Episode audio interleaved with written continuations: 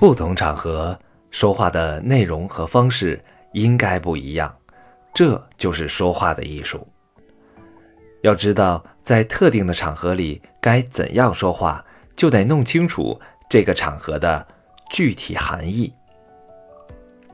部门会议指的是公司里自己所属部门的会议。开会既然是正式场合，和平常的办公室闲聊不同。与下班后同事间的聚会或娱乐场合更加不同。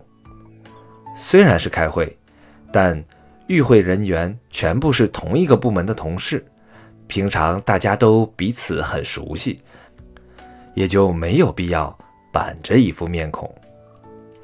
如果你是主管，作为连接部门和员工的桥梁和纽带，既要对部门负责，也要为员工负责。对部门负责，就是贯彻执行高层的决策，坚持高层制定的原则和方向；对员工负责，就是为员工的实际利益着想，为他们的前途和未来着想。在自己主持的部门会议上，主管首先要尊重员工，爱护员工，从自己的衣着、神情到说话的语气，都应该温和。平易，把自己和员工融在一起，切不可有高高在上、颐指气使的倾向。分配任务的时候，既要深明任务的重要性，更要相信大家有能力圆满完成任务。总结工作的时候，要多肯定大家的成绩，少指责大家的缺点和不足，更不可。在众人面前让某一个员工难堪，即便是一定要点出工作中的缺点和不足，也要先做自我批评。如果员工提出要求，能满足的尽量满足，不能满足的也不能一口回绝，最好说，呃，自己不能做主，要向更上一级的主管请示汇报后才能决定。即便是明知无果的事情，员工最后也不会责怪你了。如果你是员工，说话应该谨慎。首先要考虑清楚再说，在没有完全考虑清楚之前，最好认真听主管和其他同事说话，从他们的话语之中捕捉更多的意见和信息。以使自己的观点和主张更加完整。其次，说自己该说的话，不能抢了主管的风头，不能过于表现自己，不能指责别人，不能华而不实的大放厥词。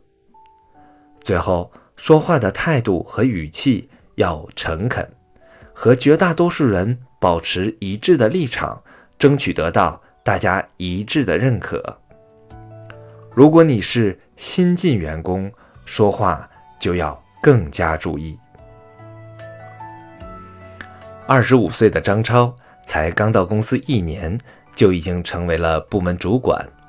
每到各部门主管开会的时候，他都位列其中。其他部门的主管都比他年纪大，而且有的比他大很多岁。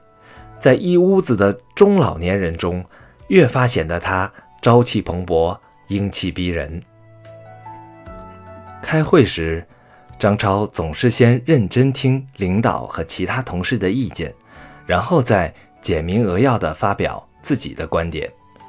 即使和其他主管的意见有冲突，他也总是先肯定其他主管观点中值得肯定的部分，给对方一个台阶。然后委婉地说出自己的想法。因为张超有能力且态度谦虚，所以其他的主管虽然比他年纪大，却并不会因为他年纪小而看轻他。公司老总也对张超十分欣赏，对他的意见和建议很重视。所以，在部门会议上。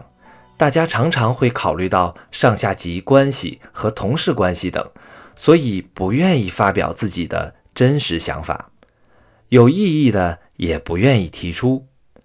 其实，如果你在反驳他人意见时能给对方一个台阶，场面就不会显得难堪了。